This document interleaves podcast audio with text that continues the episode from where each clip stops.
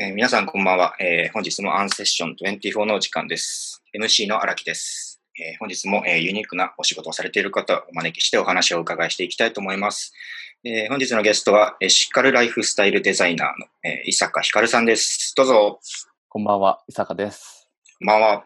こんばんは。えっ、と、まずはじめに、えっ、と、伊坂さん、えエシカルライフスタイルデザイナーということなんですけれども、簡単にお仕事、はい、お仕事と、えっ、と、自己紹介をお願いしてもよろしいでしょうか？はい。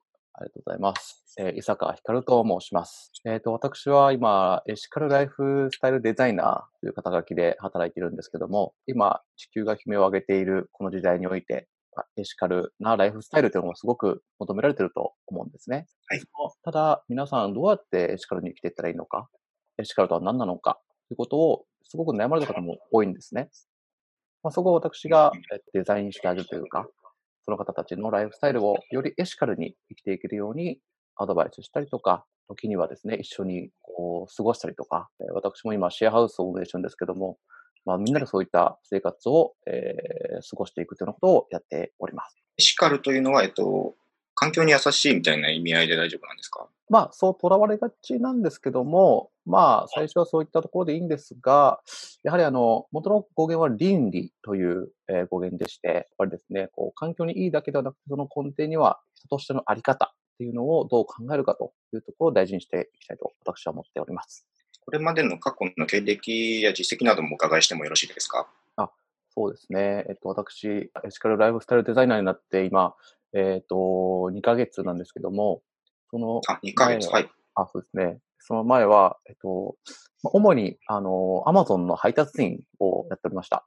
なるほど。そこから、えー、どんなきっかけがあって、えー、このお仕事に、えー、転校されたんですかね？そうですね。やっぱり、えっ、ー、と、アマゾンの配達員を知るとですね、えー、本当に無駄が多いですね。やはりこう、配送するということもそうですし、えー、箱、パッケージ、包装材、えー、本当に無駄が多い。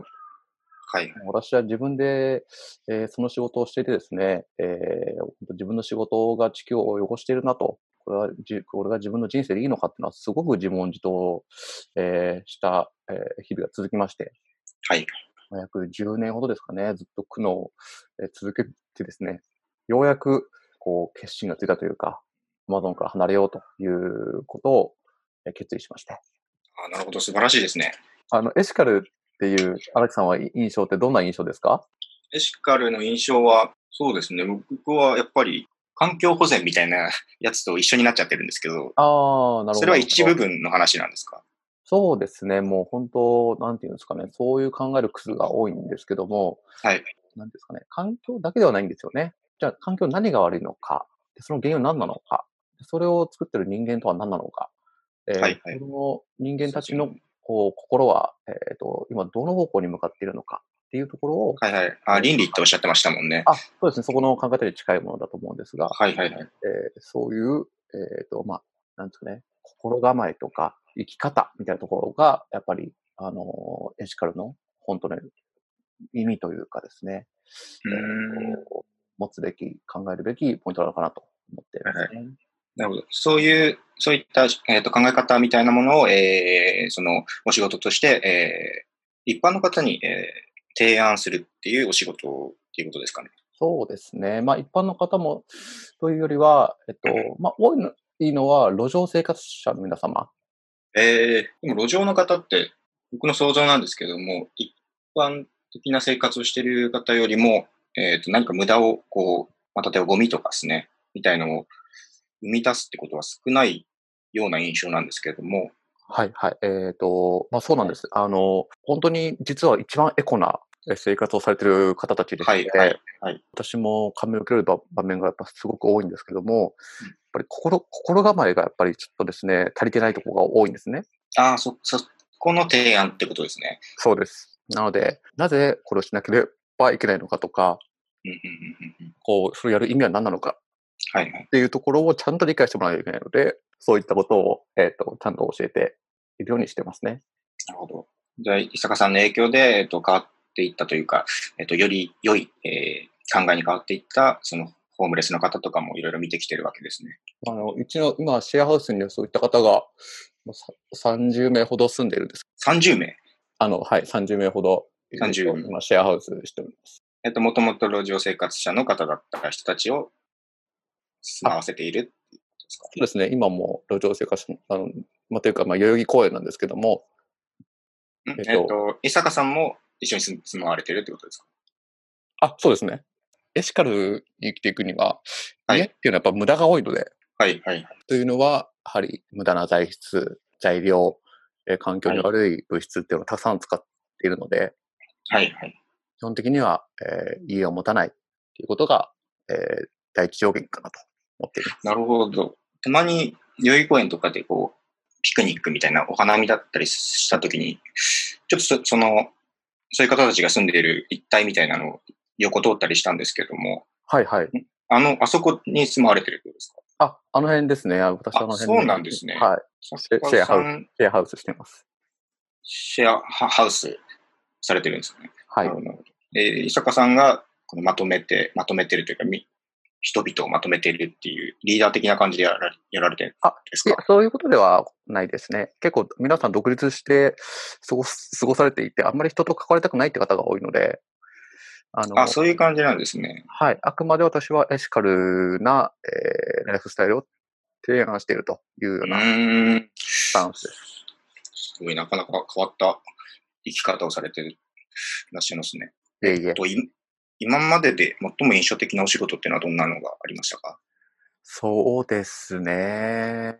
やはり、えっ、と、これは路上生活者の方ではないんですけども、まあ、街で、えーはい最近紙ストローとかが増えてきてると思うんですけども、はいはい、よく見ますね。ね素晴らしいじゃないですか。そうですね。はい最近だと、あのあれ、えっ、と、レジ袋も、えーなくなったりとか、あ、なくなりましたね。がはい。いまだにですね、レジ袋を買う人っているんですよ。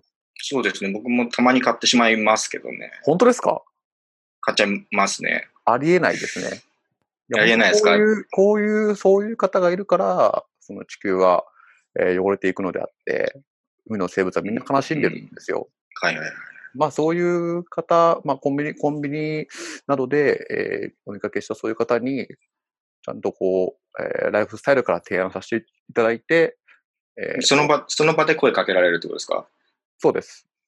えーど、どんな感じで声かけられるんですか？もうそれはもう、あの、なぜレレジ袋を買ったのかと。今地球はこういう状況だと。はいはいはいは。というのはいこういう存在なのだということを、えっと、まあ、その場で 3, 3時間ぐらいはお話しさせていただいて、で、そ,、はいその中のえー一人の方は、今一緒に代々木に、代々木公園に住んでるんですけども、完全にそっちの思想にガラッと変わったっていうことでそうですね。その3時間の中で分かってくれたというか、そうです。で、その方もやはり今はもう、えっ、と、地球のため、自然のため、利他の心を持って生きていらっしゃいますので、それはすごく自分としては印象的な、えー出来事というかお仕事だったかなと。なるほどです。ありがとうございます。ということは、そういう思想がどんどん広がって、えー今、代々木公園で30人で暮らされてるってことですけども、もっともっと人数を増やしていきたいっていう、そうですね。できれば、えっと2億人ぐらいにはしたいなと思って。2億人ですか？それぐらいやらないと変わらないんですよね。人々、まあ、愚民どもの考えというか、うん、人間が一番だとか、こう人間がっていう考えじゃなくて、やっぱ自然も動物も平等なのに、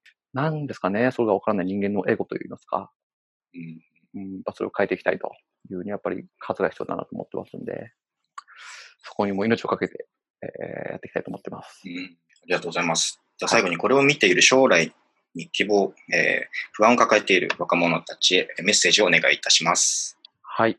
まあ私がこういったライフスタイルを提案しているのもですね、えー人としてどう生きるか、人としての幸せは何なのかっていうところが、えー根底にあるんですね。はいで、やっぱりそれを実現するには、やはり、あーもちろん自分単位でなく、地球単位でもなく、えー宇宙の単位で物事を考えなきゃいけないんですね。あの、なぜ宇宙ができて、星ができて、私たちは存在するのか。